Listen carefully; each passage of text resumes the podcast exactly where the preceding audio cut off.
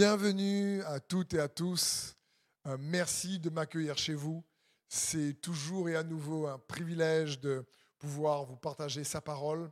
Je prie que votre foi soit fortifiée, que vous puissiez avoir euh, euh, une, une faim, une soif de Jésus encore plus après ce message et que le Saint-Esprit puisse le rendre vivant en vous, vous empuissancer, vous édifier, vous transformer, vous restaurer, vous consoler, vous réconforter dans le nom de Jésus. Le message que j'ai eu à cœur de vous partager ce week-end s'intitule Dieu n'est pas sur son trône pour rien. Plus que jamais, aujourd'hui, il est bon de se rappeler que Dieu est sur son trône. Il est Seigneur des Seigneurs. Il est souverain. Dans Isaïe 6 au verset 1, la Bible dit, l'année de la mort du roi Osias, j'ai vu le Seigneur assis sur un trône très élevé. Le bord inférieur de son vêtement remplissait le temple.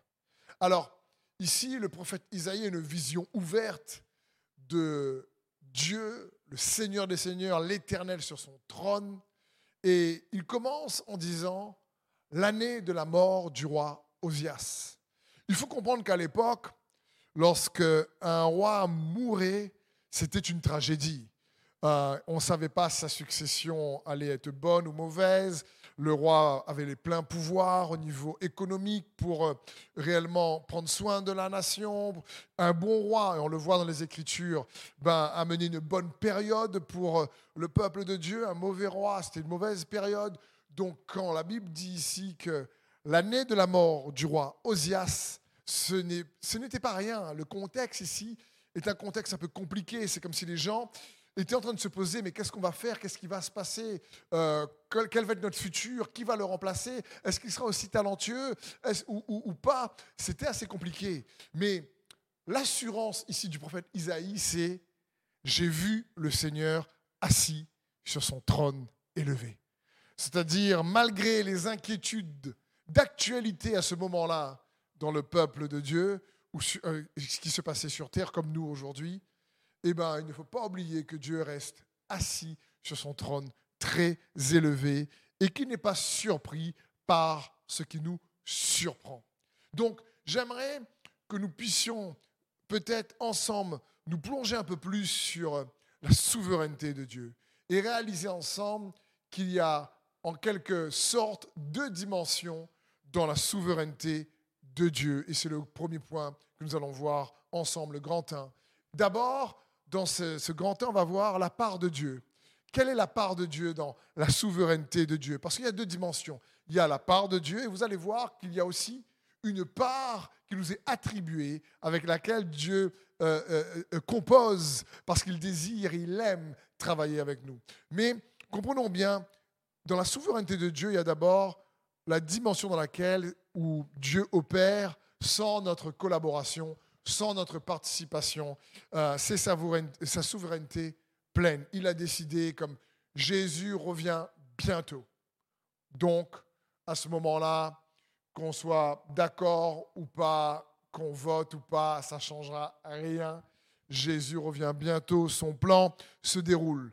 N'oublions pas que Dieu est le commencement et la fin, l'alpha et l'oméga, comme nous dit Apocalypse 22, 13. Je suis, nous dit ici Jésus, l'alpha et l'oméga, le premier et le dernier, le commencement et la fin. Bon, cela signifie qu'il nous pas le milieu non plus. Hein. Donc il est le commencement et la fin, mais il connaît ce qui se passe justement au milieu. Ça me fait penser à ce genre de, de, film parfois, euh, lorsque les réalisateurs de films, je ne savais pas, mais en étudiant un peu comment ils enregistraient des scènes de films pour faire ensuite tout, le film, et bien parfois, ils enregistrent au début la scène de la fin. Euh, et ensuite, ils font un montage et ils enregistrent parfois la fin au milieu, le début au milieu ou le début à la fin. Et ensuite, ils refont un montage. Mais avant que tout le montage soit terminé, parfois, ils ont déjà la fin dans la boîte, c'est déjà enregistré. Et j'aimerais te dire que Dieu a déjà aussi la fin de l'humanité dans la boîte de son plan parfait. Et euh, qu'il va lui-même, à un moment donné, faire dérouler le film de son plan parfait. Parce qu'il dit, je suis l'alpha celui qui a la première parole et l'oméga, celui qui a la dernière parole, le premier et le dernier, le commencement et la fin. Comprenons bien, dans le plan de Dieu, rappelons-nous, dans cette dimension souveraine, il y a automatiquement un aspect, une partie qu'on ne peut comprendre, mesurer ou réellement euh, appréhender. Pourquoi? Parce qu'il y a d'abord une partie intergénérationnelle. Dieu, dans son plan, dans son projet, est un Dieu intergénérationnel. Il a, il a un plan qui se déroule pas pour une génération, pas pour une situation, mais pour et sur plusieurs générations. La Bible appelle le Dieu l'Éternel le Dieu d'Abraham, d'Isaac et de Jacob. C'est pour nous montrer que c'est un Dieu qui travaille au travers des générations. Abraham a fait des choses que Isaac a récoltées et que Jacob a récoltées. Abraham a commencé à se saisir par la foi des promesses de Dieu, mais elles ont commencé surtout à s'expérimenter dans, dans la multitude d'enfants, par exemple avec Jacob. Donc ça nous parle ici que parfois Abraham a dû se déplacer dans certains territoires et creuser des puits qui ont été bénéfiques pour ses enfants par la suite. Comprenez, des fois Dieu peut te faire peut-être déplacer dans un endroit, mais en fin de compte, toi, tu ne comprends pas, mais c'est parce qu'il désire, peut-être dans ta génération qui arrive, utiliser quelqu'un qu'il a prévu euh, pour faire son plan d'une manière spécifique. On ne sait pas ces choses-là parce que nous, nous sommes dans le temps, nous sommes donc dans une génération, mais dans le projet de Dieu, il a, dans sa souveraineté, il est bon pour nous de nous rappeler que euh, le plan de Dieu est intergénérationnel. Mais le plan de Dieu est aussi un plan intertemps, intersaison. Dieu a planifié les époques et les temps lui-même, le Moyen Âge, les temps modernes. Il a planifié ces temps-là lui-même. Il y a un exemple incroyable dans les Écritures. Il y a un roi, euh, euh, le roi d'Assyrie, qui vient attaquer Israël. Il vient attaquer le roi Ézéchias, l'intimider. Ce roi d'Assyrie et a conquis beaucoup de nations il a mis beaucoup de rois à genoux devant lui et il a une puissante armée. C'est un roi de renommée à l'époque mondiale, planétaire, très puissant. Et Israël n'était qu'un peuple petit à ce moment-là. Et Ézéchias euh, reçoit la menace de ce roi qui avait conquis tellement de royaumes et qui est venu lui dire, en lui envoyant un courrier, l'intimider, le mépriser quelque part, il vient dire à, Ézéchias, j'ai tellement écrasé les autres nations que je vais t'écraser aussi. Et Ézéchias ne sait pas vraiment quoi faire, il a peur aussi, il est intimidé face à ce roi puissant. Alors Dieu parle au travers, à l'époque du prophète Isaïe, pour rassurer Ézéchias et lui montrer comment il faut répondre à ce roi qui arrive en pensant qu'il va tout conquérir, qu'il va mettre Jérusalem à genoux. Et il va dire euh, ceci dans Isaïe 37, 26. Mais ne sais-tu donc pas que moi, j'ai décidé depuis longtemps tous ces événements et que depuis les temps anciens, j'en ai formé le plan? À présent, j'accomplis ce que j'ai résolu. Et ainsi, je t'ai amené à réduire en monceau de ruines des villes fortifiées. Puissant passage, ici, vous pouvez lire le chapitre euh, chez vous, si vous le voulez, dans Isaïe 37. Donc, ici, le prophète annoncera la réponse de Dieu en disant Dieu va dire à ce roi d'Assyrie Ne sais-tu donc pas que j'ai décidé tous ces événements depuis longtemps, depuis des temps anciens, et que j'ai choisi de les faire dérouler j'ai choisi de les faire dérouler, j'en ai formé le plan. Et si tu as réussi à battre d'autres nations, c'est parce que quelque part j'avais permis dans un plan souverain. Et c'est incroyable. Dieu a aussi un projet, donc un plan intertemps, intersaison, des événements qu'il a planifiés d'avance. Un Dieu intergénérationnel, mais aussi intertemps. Après, il est important aussi de se rappeler également dans la souveraineté de Dieu. C'est lui qui décide pleinement parce qu'il y a une partie de sa souveraineté qu'on ne peut pas euh, je dirais, changer, c'est qu'il a aussi un projet intermonde, interréalité si tu préfères. Il y a la réalité naturelle et la réalité spirituelle. Comme Jésus a dit à ses disciples de prier, que ta volonté soit faite et que ton règne vienne sur la terre comme au ciel. La Bible dit que, Dieu est esprit et ceux qui l'adorent l'adorent en esprit et en vérité.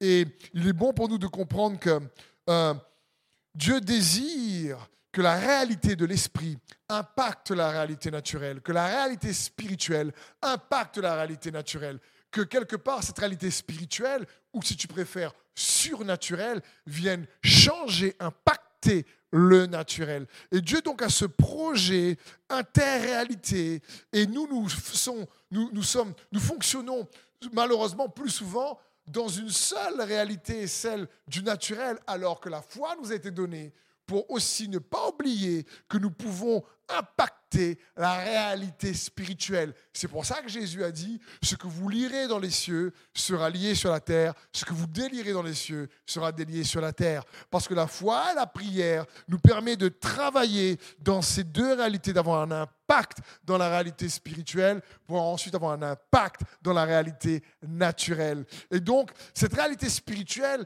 on, ne la voit pas à l'œil nu, donc c'est par la foi.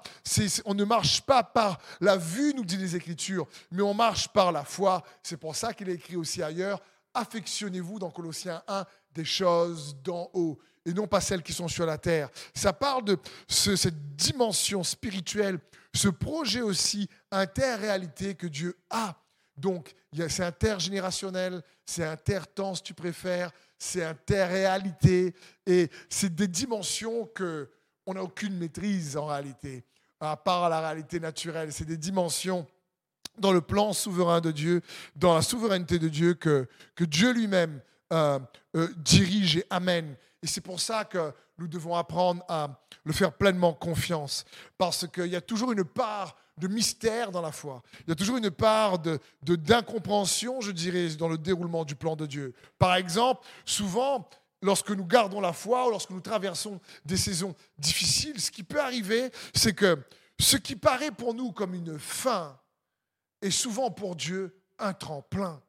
Et peut-être que cette phrase, ben, est pour quelqu'un qui regarde ce message. Et si tu es d'accord avec moi, tu dis Amen dans le chat où je reçois parfois ce qui peut paraître dans la réalité naturelle comme une fin et en réalité pour Dieu un tremplin. Ce qui paraissait pour les apôtres, euh, les apôtres de Jésus-Christ à l'époque comme une fin, la crucifixion était en réalité pour Jésus un tremplin euh, qui, lui a, qui, l'a, amené à la résurrection. Donc, il est bon pour nous de comprendre ça. Parfois, on pense que oh, c'est, peut-être, ça va, ça, va, ça va se terminer là. Mais j'aimerais te dire, et je crois que peut-être quelqu'un qui me regarde ou plusieurs personnes, avez besoin d'entendre, peut-être que vous avez l'impression que vous êtes dans une situation où, où c'est fini, où c'est terminé, vous ne savez pas quoi faire. J'aimerais te dire, oublie pas, le projet de Dieu n'est pas un projet juste qui se déroule dans un plan naturel. C'est un projet qui est transgénérationnel, qui est transréalité, qui est aussi, on va dire, euh, trans euh, euh, saison temps. Et c'est bon pour nous de se rappeler cela. Quand dans le monde naturel, on a l'impression que c'est peut-être la fin, parfois par la foi en Dieu, la fin est plutôt entre ses mains un tremplin pour nous amener vers une autre étape, vers une autre saison. Peut-être que certains, il y a des fins dans, dans des relations où tu te dis, mais tu ne sais plus comment faire. Mais j'aimerais te dire peut-être qu'en réalité, il y a d'autres connexions que Dieu a prévues pour toi qui vont venir. Comprenons bien dans la souveraineté de Dieu, dans sa part, il y aura toujours, euh, en ce qui nous concerne, une part de mystère, une part d'incompréhension. C'est pour ça qu'il nous faut lui faire confiance en sachant pleinement que comme nous sommes aimés de lui, cette incompréhension, ce mystère qu'il garde ou qu'on ne voit pas clairement, ne sera pas pour nous faire du mal, mais en réalité pour faire concourir toutes les choses qu'on ne comprend pas ou qu'on a subies de manière injuste pour notre bien, comme dit les Écritures. Euh, la Bible dit dans 1 Corinthiens 2.9, mais comme le dit l'Écriture, il s'agit de ce que l'œil n'a pas vu et que l'oreille n'a pas entendu ce que l'esprit humain n'a jamais soupçonné, mais que Dieu tient en réserve pour ceux qu'il aime.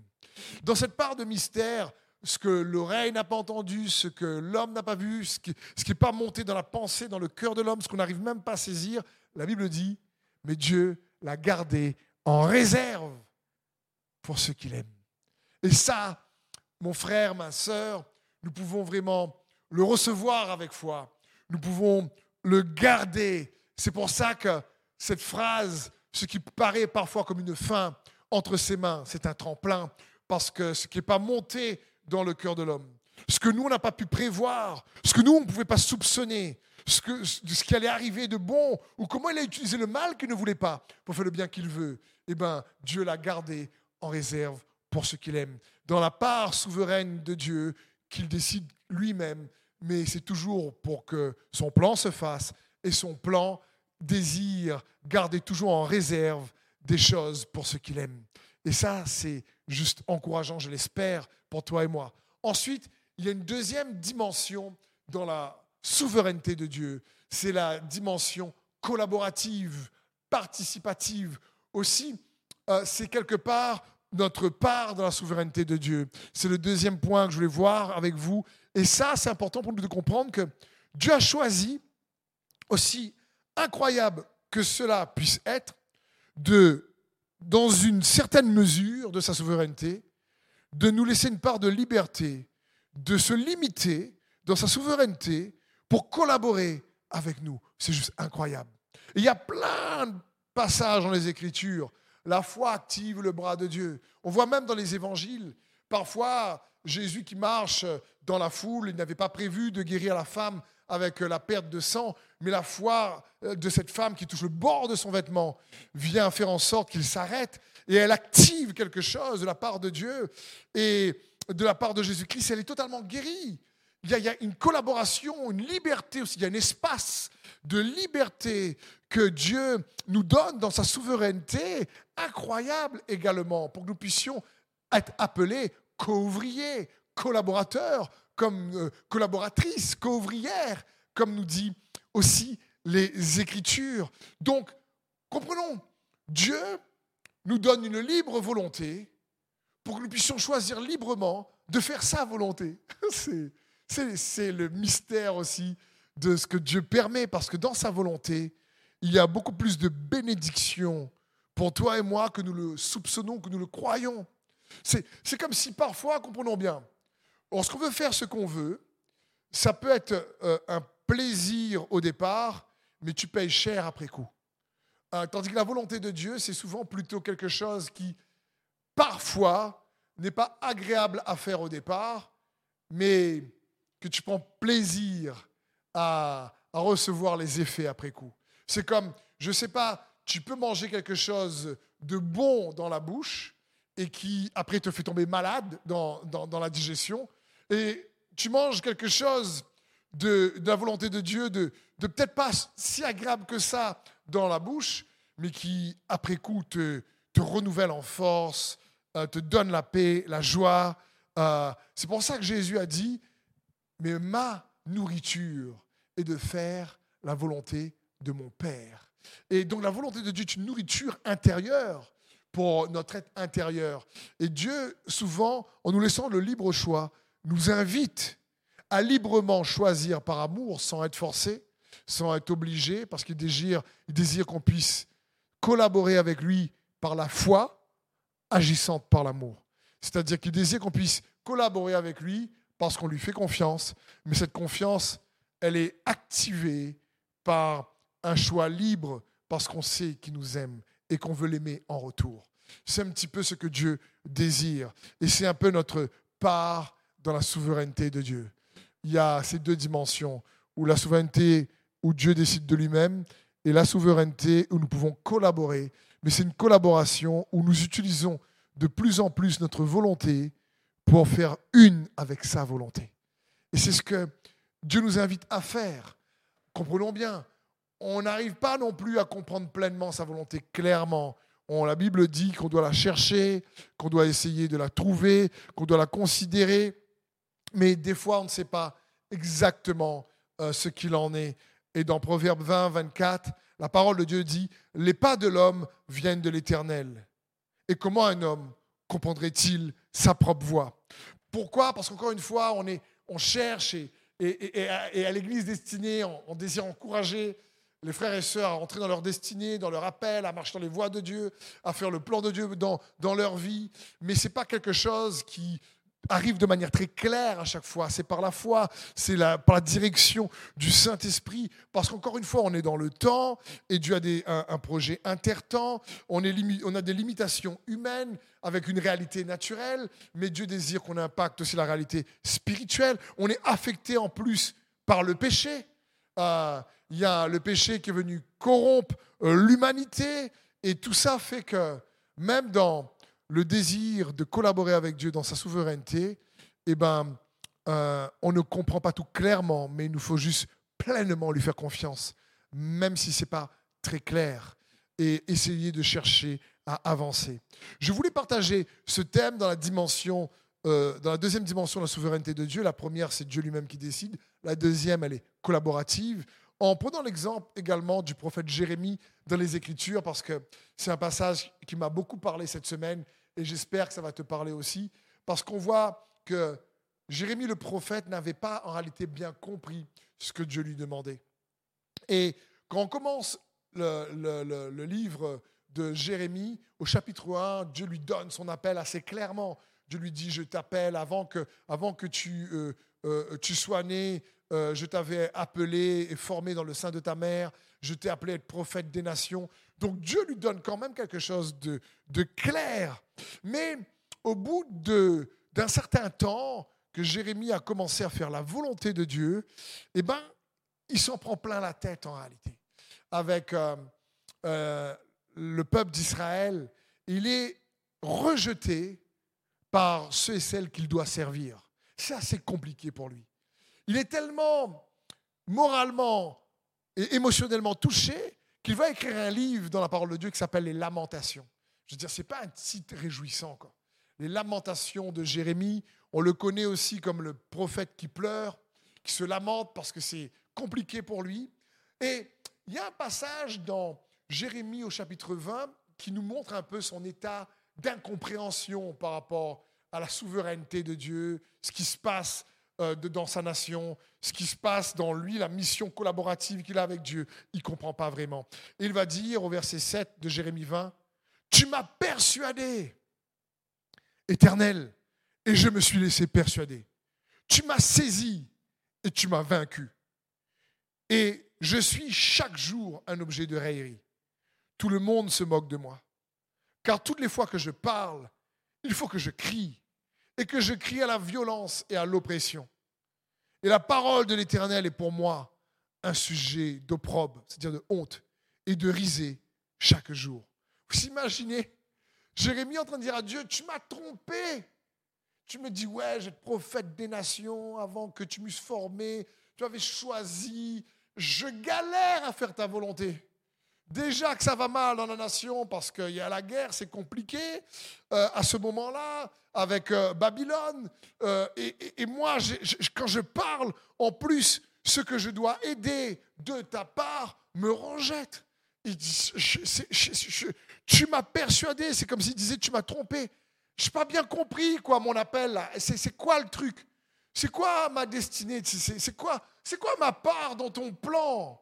Qu'est-ce que je dois faire? Voilà ce que Jérémie ici dit à Dieu. Je, suis sûr que toi et moi, on a dû des fois demander à Dieu, qu'est-ce que je dois faire là? Je ne comprends pas. En ce moment, avec les circonstances, eh, qu'est-ce qu'on fait? Tu nous as, oui, on est un peuple choisi, mais, mais, mais on fait quoi? Jérémie est comme ça là. Et il dit au verset 9, et lorsque je me dis, je vais oublier sa parole et je ne parlerai plus en son nom, il y a dans mon cœur comme un feu qui m'embrase enfermé dans mes os et je m'épuise à le contenir et je n'y arrive pas. Oh là là, que Dieu embrase ton cœur et mon cœur à ne pas contenir hein, la passion, le zèle pour sa parole, pour la gloire de son nom. Et au verset 10, il dit, j'ai entendu les propos menaçants que profère la foule. De toutes parts, c'est la terreur. Ils disent, dénoncez-le, nous le dénoncerons. Tous les gens qui étaient avec moi en bon terme guettent ma chute. Oh là là. Qu'ils se laissent séduire et nous auront gagné, disent-ils. alors nous le tiendrons et nous nous vengerons de lui. C'est compliqué. Jérémie dit, j'ai tellement marre à un moment donné, je dis, je ne vais pas parler de toi, mais c'est comme un feu, j'y arrive pas. Je, t'aime, je t'ai créé pour ça. Je sais qu'il faut que ça me consume. Et quand je le dis, ceux qui étaient en bon terme avec moi veulent ma chute. C'est incroyable. Ce qu'il dit ici, c'est compliqué. Il ne comprend pas. Il est rejeté parce qu'il doit servir. Et je me dis, est-ce que Jérémie, à ce moment-là, n'avait pas bien compris ce que Dieu lui a dit? Est-ce que Dieu l'avait prévenu que ça allait être compliqué?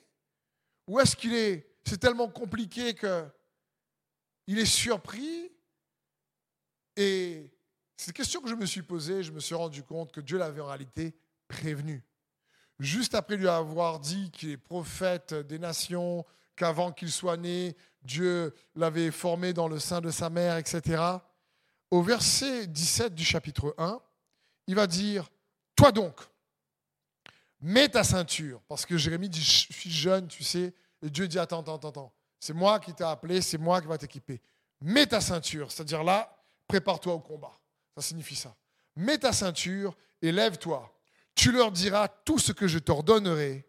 Ne te laisse pas terrifier par eux, sinon c'est moi qui devant eux va te terrifier. Ouh là là là là. Et moi, je fais de toi comme une ville fortifiée, comme un pilier de fer, comme un rempart de bronze face à tout le pays, face au roi de Juda, à ses ministres, à ses prêtres, à son peuple. Ils vont contre toi. Dieu l'a prévenu. Ils vont combattre contre toi, mais ils ne l'emporteront pas. Car je suis avec toi, l'Éternel le déclare, et je te protégerai. Donc Dieu, avait prévenu Jérémie. Je pense qu'il a dû rester, lui, sur la partie Je t'appelle prophète, tu vas flyer, quoi, ça va être bien, tu vas m'entendre. Il a dû dire Waouh, ça c'est bon, ça c'est bon. Et puis l'autre partie, mais par contre, ils vont te combattre, ça va être pas facile, il y aura des combats menés. Il a dû dire Je n'ai pas entendu ça. Donc, euh, et puis il fait face à la réalité des circonstances qui arrivent comme une vague. Et là, il se dit Mais attends, j'ai pas compris, Seigneur, qu'est-ce qui se passe? Euh, et, et, et, et pourtant, Dieu lui avait dit. Et Jérémie nous fait penser à nous les enfants de Dieu, les chrétiens, Jésus nous promet des magnifiques promesses. Il dit, je suis venu vous donner la vie et la vie en abondance. Il dit, et après que vous vous ayez souffert peu de temps, il nous rétablira, il nous affirmera, il nous fortifiera, il nous rendra inébranlables. Euh, Jésus dit, mais vous aurez des tribulations, mais restez avec moi, je serai avec vous jusqu'à la fin des temps. Parce que moi, j'ai vaincu le monde. Il nous a prévenu aussi que cette fin des temps, c'est compliqué, qu'il y aura des guerres et des bruits de guerre. Il y a des tempêtes. Quand on cherche à faire le plan de Dieu, quand on cherche à faire sa volonté, quand on veut marcher dans la destinée que Dieu a pour nous, on veut répondre à son appel, eh bien c'est sûr qu'on va faire face à des tempêtes. Mais tu sais quoi? Même si on ne cherche pas à faire son plan, il suffit d'être un humain sur Terre et on va faire face à des tempêtes. Parce qu'on est dans un monde déchu, où il y aura des tempêtes, c'est un peu les problèmes extérieurs, mais il y a aussi des problèmes intérieurs dans la vie, les inquiétudes, les soucis de la vie. Jésus dit, mais il y a la semence dans la parabole du semeur, qui est semée dans la bonne terre, mais quand elle pousse, les ronces qui représentent les soucis de la vie l'étouffent. Et c'est incroyable parce que je me dis, c'est incroyable de voir que les ronces et les épines poussent plus vite que la bonne semence les problèmes poussent plus vite que les bonnes choses. Et ça étouffe ensuite les bonnes choses. Et, ça étouffe le blé. Ça étouffe la bonne semence. Mais que les problèmes soient extérieurs ou que les problèmes soient intérieurs, je ne connais pas quelqu'un qui veut marcher dans le plan de Dieu, dans sa destinée, qui ne doit pas porter sa propre croix. Jésus dira dans Luc 14, 27, Et quiconque ne porte pas sa croix et ne me suit pas ne peut être mon disciple. La, croix parle ben oui, des tempêtes extérieures, des soucis intérieurs, des problèmes relationnels, la foule qui, euh, euh, que Jésus avait guéri, qui dit crucifie-le, les disciples qu'il aime, qui sont partis. Et ce n'est pas facile. Et donc, il y a, oui, sur cette terre, qu'on soit chrétien ou pas, une part de souffrance à confronter, à traverser. mais il reste quand même avec nous. Et Jérémie, le prophète, est un peu dedans cette dynamique-là. Euh, Dieu lui a fait de super promesses, mais il est confronté à des difficultés difficiles. Et il dit à Dieu, mais est-ce que tu m'as pas trompé? Mais puis après, il se rappelle. Il se rappelle de ce que Dieu euh, euh, lui avait dit. Et alors, il commence à comprendre. Alors, plus loin, dans Jérémie 20, verset 11, il va dire ceci. Cependant, l'Éternel est avec moi, pareil à un héros redoutable. C'est magnifique. C'est pourquoi mes persécuteurs trébucheront. Ils ne seront pas les plus forts. Leur honte sera grande, car ils ne réussiront pas. Ils seront déshonorés pour toujours, et cela ne s'oubliera pas. Quand Jérémie, cette fois-ci, se rappelle que Dieu est avec lui, Dieu lui avait dit, ils vont te combattre, mais je serai avec toi. Et j'aimerais te dire, c'est ce que Jésus nous a dit à toi et moi. C'est son nom, c'est qui il est, l'Emmanuel. Je serai avec toi. Quelles que soient aujourd'hui les tempêtes que tu traverses. Et quand Jérémie réalise, même s'il n'avait pas bien compris la souveraineté de Dieu, immuable, incompréhensible, et sa part dans cette souveraineté collaborative qu'il avait à faire en tant que prophète, mais qu'il réalise que oui, il y avait des défis, mais que Dieu est avec lui, il, a compris, et il répète et il déclare, l'Éternel est avec moi comme un vaillant héros, comme un héros redoutable. J'aimerais t'encourager à déclarer ça sur ta vie, parce que c'est la promesse aussi que Jésus t'a faite, à le noter dans le chat s'il le faut, et, dire et que Jésus, le Christ, le Seigneur des Seigneurs et le Roi des Rois, l'Emmanuel, il est avec toi comme un héros redoutable. Et c'est magnifique ça, moi ça m'encourage moi-même. Et je, la reçois, moi, cette parole, cette promesse. Je veux t'encourager, quels que soient les, défis que tu ne comprends pas que tu traverses, qui te surprennent, comme, comme Jérémie est surpris à ce moment-là. Il ne s'attendait pas à une telle hostilité. Il ne s'attendait pas à euh, une telle opposition de la part euh, de, ses frères, du peuple de Dieu qu'il sert. Il ne s'attendait pas à ça. Et pourtant, il se rappelle ce que Dieu lui a dit.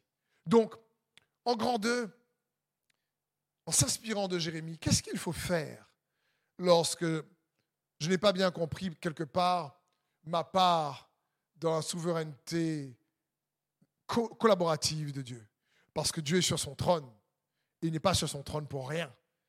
Il est souverain, mais pas pour rien. Et dans sa souveraineté, il nous laisse une part de liberté, pas pour rien aussi, parce qu'il y a des récompenses à la clé pour toi et moi pour l'éternité. Parce qu'il y a un projet intergénérationnel, il y a un projet interréalité, il y a un projet pour les temps qui viennent. Et tu en fais partie, tu fais partie de ce plan.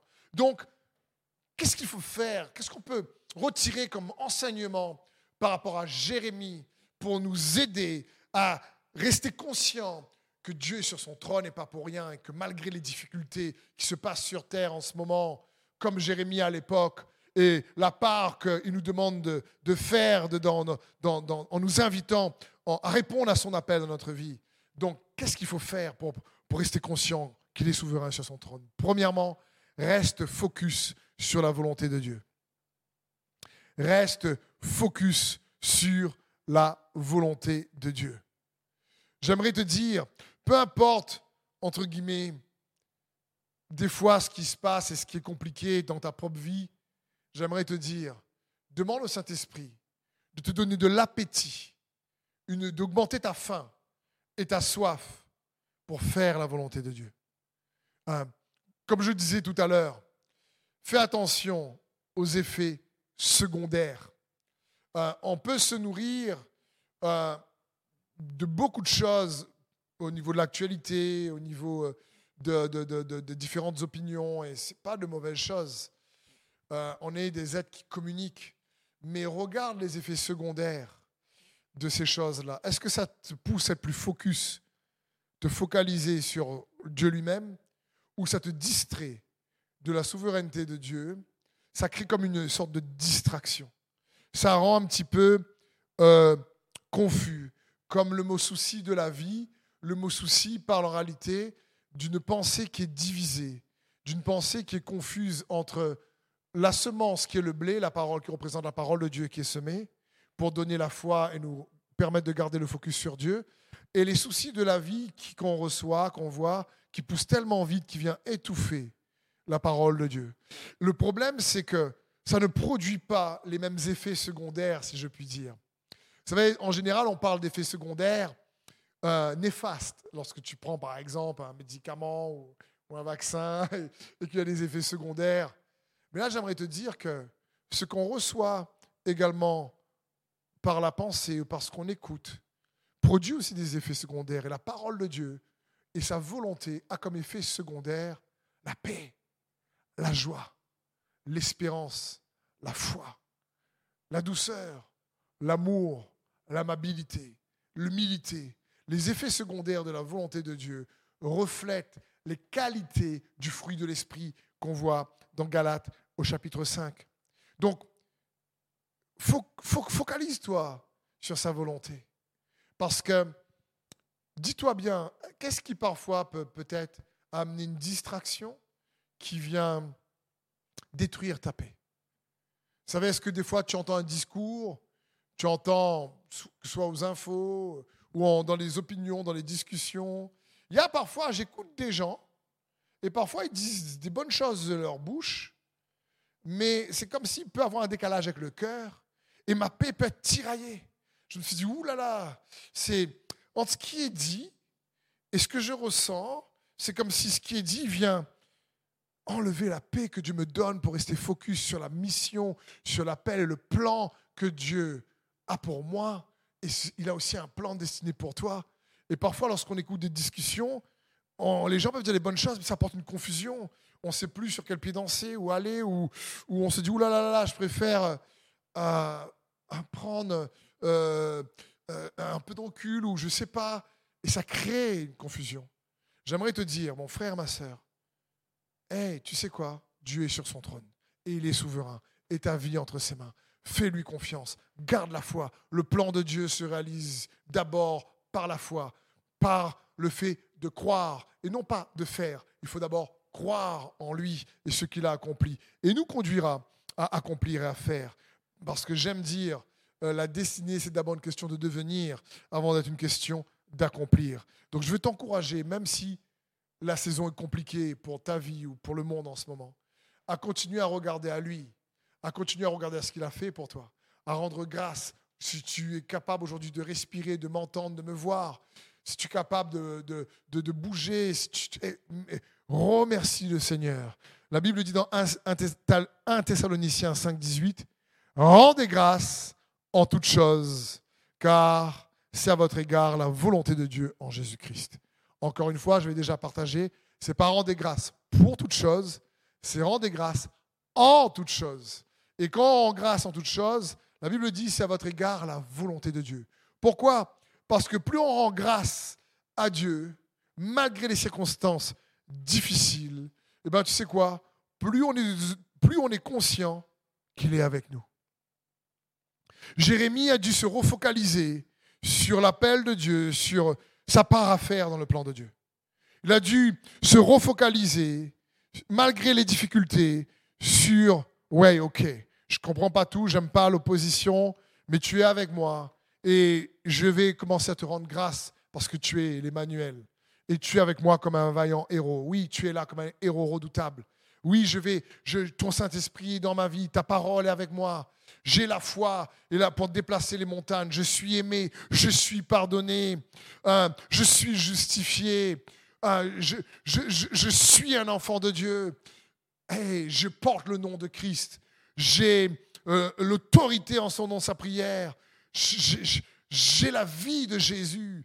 Ce genre de choses-là, je veux t'encourager à comprendre, à pas te laisser distraire et à rendre grâce pour rester focus sur sa volonté.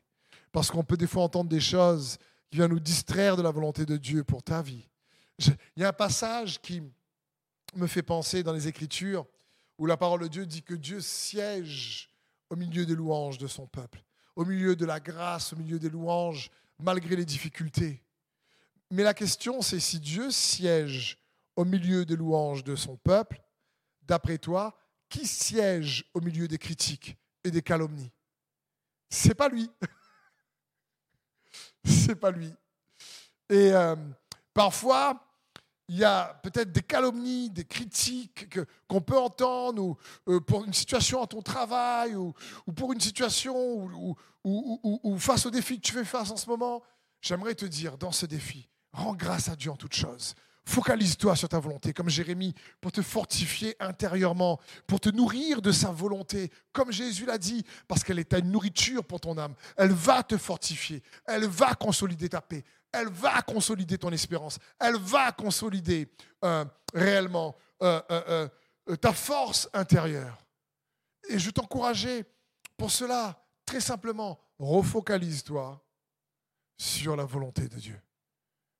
Dans cherche, le Saint-Esprit te conduira à la trouver. Quand tu vas la pratiquer, tu vas être en puissance. Le deuxième point, j'aimerais te dire, choisis de croire et de faire toujours ce qui est juste. Donc depuis le départ, mon cœur est de vous encourager, malgré la souveraineté immuable, inchangeable et non participative que Dieu va appliquer, de lui faire confiance. Après, dans la, la dimension de la souveraineté collaborative, on a un espace de liberté, quand même, si on ne comprend pas très bien en plus, de quand même lui faire confiance. Parce qu'il va faire concourir toute chose pour notre bien parce que notre participation, c'est d'abord par la foi. Il s'agit quand même et avant tout de croire et de lui faire confiance. Mais si tu crois que tu es aimé de lui, que tu es pardonné, qu'il est avec toi comme un héros redoutable et qu'il va t'aider, que euh, son aide est en chemin, son secours est en chemin, sa consolation est en chemin, ta victoire en lui est en chemin, ta percée en lui est en chemin, ta guérison est en chemin. Ta provision est en chemin parce que tu gardes la foi. Tu sais qu'il est un héros redoutable. Peut-être que ça n'est pas encore manifesté dans les circonstances qui t'entourent, mais tu commences à sentir les effets en toi. Et du coup, tu n'es plus dominé par les tempêtes des circonstances extérieures, mais tu es plutôt élevé, soulevé par sa force intérieure, au-dessus des tempêtes extérieures. C'est ce que Dieu veut pour chacun d'entre nous. Et pour ça, j'aimerais t'encourager, après le fait de croire en Jésus, de garder la foi, ne laisse pas ta foi refroidir en cette fin des temps. Il reste sur son trône, pas pour rien.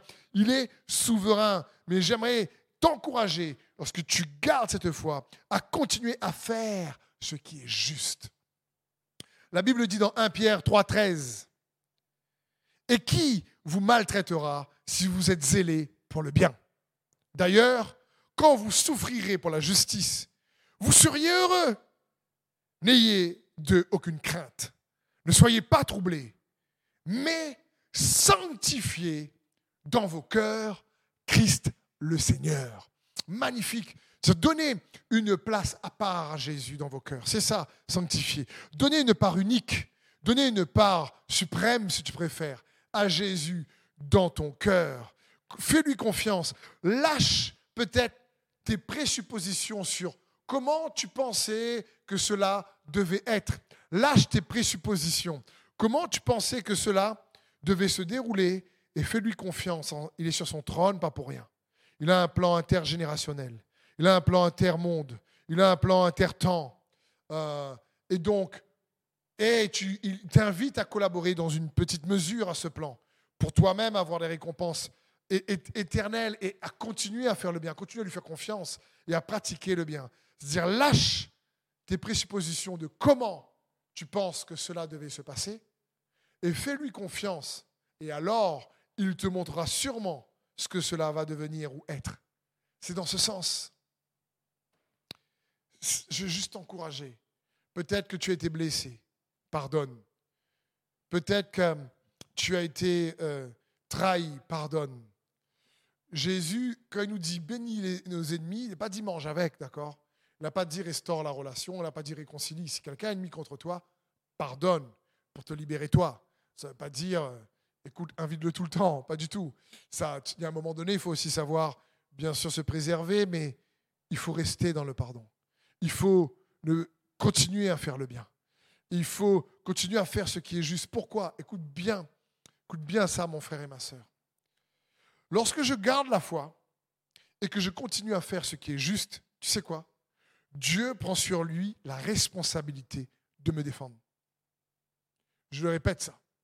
Lorsque tu gardes la foi en lui, malgré les incompréhensions, et que tu continues à faire ce qui est juste, alors Dieu prend la responsabilité de me défendre. Et ça, c'est ce que toi et moi on a besoin. Quand on se défend nous-mêmes, et il y a moins de résultats. Ça ne veut pas dire que des fois on ne doit pas le faire. Il faut se laisser conduire par Dieu. Parce que des fois, il est important aussi de savoir aussi utiliser les lois humaines pour pouvoir aussi euh, se défendre. Euh, mais la disposition de cœur, garde confiance, cherche à faire ce qui est juste. Il restera lui ton défenseur. Il activera sa main en ta faveur. Comme le dit Proverbe 16, 7, quand l'Éternel approuve les voies d'un homme, il dispose favorablement à son égard même ses ennemis. Waouh! Il dispose favorablement à son égard même ses ennemis. C'est juste super. Une autre raison, quand je veux t'encourager à lui faire confiance et à continuer à faire ce qui est juste, c'est lorsque je garde la foi et je fais ce qui est juste, les peines que je traverse sont moins fortes que les peines que j'évite. Je le répète, lorsque je garde la foi et je continue à faire ce qui est juste, les peines que j'expérimente sont beaucoup moins douloureuses que les peines que j'évite, que je ne reçois pas. Ça fait une différence énorme. Parce que ça peut toujours être pire. Ça peut toujours être plus compliqué. C'est pour ça, hé, il est un juste juge. Il n'y a personne de plus juste que Dieu. Même si nous, on croit parfois qu'il est injuste parce qu'il est extrêmement patient. Mais il rendra chacun selon ses œuvres, aussi nous dit les Écritures.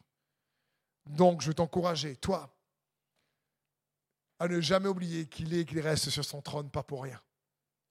Il est un juste juge. Et il t'a choisi pour vivre des temps comme celui-ci. 1 Pierre de 9, pour conclure, nous dit, mais vous au contraire, vous êtes un peuple choisi, des prêtres royaux, une nation sainte, un peuple racheté, afin de proclamer les louanges de celui qui vous a appelé des ténèbres à sa lumière merveilleuse. Waouh! Waouh, waouh, waouh! Un peuple choisi. Et le Seigneur t'a choisi, m'a choisi pour vivre un temps comme celui-ci à cette époque, dans ce temps. Tu sais pourquoi? Qu'est-ce qui signifie qu'il t'a choisi? C'est parce que Dieu ne se trompe pas dans ses choix. Il ne se trompe pas dans ses choix.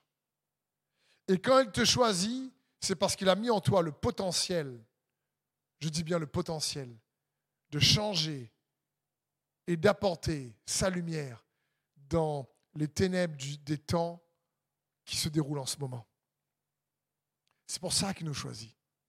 Et il ne se trompe pas dans ses choix. Il t'a choisi parce qu'il a mis en toi le potentiel de Christ Jésus et qu'il désire que tu puisses manifester au travers de toi. Et Dieu ne se trompe pas dans ses choix. Nous, on est souvent comme Jérémie ou Moïse, ouais, mais tu sais, je ne sais pas trop si je vais y arriver. Mais Christ vient en toi et il est avec toi comme un héros redoutable. Et si Dieu nous fait vivre pendant sept ans, sept ans de la fin comme jamais l'humanité a connu. L'humanité n'a jamais connu de pandémie comme la Covid. Avec ce qui se passe, je prie que ça ne s'inspire pas avec la guerre, l'Ukraine et la Russie. Mais j'aimerais te dire que si on vit dans des temps comme celui-ci, comme Mardoché dit à Esther, c'est parce qu'il y a le potentiel pour toi et moi d'apporter l'amour de Dieu dans ces temps-ci, comme jamais. Et Dieu compte sur toi pour le faire. Et il croit que avec lui, tu peux faire la différence et que tu peux être un diffuseur de son amour là où tu es, si tu gardes confiance en lui et que tu continues à faire ce qui est juste, il étendra sa main, te délivrera et te fortifiera. Dans le nom de Jésus.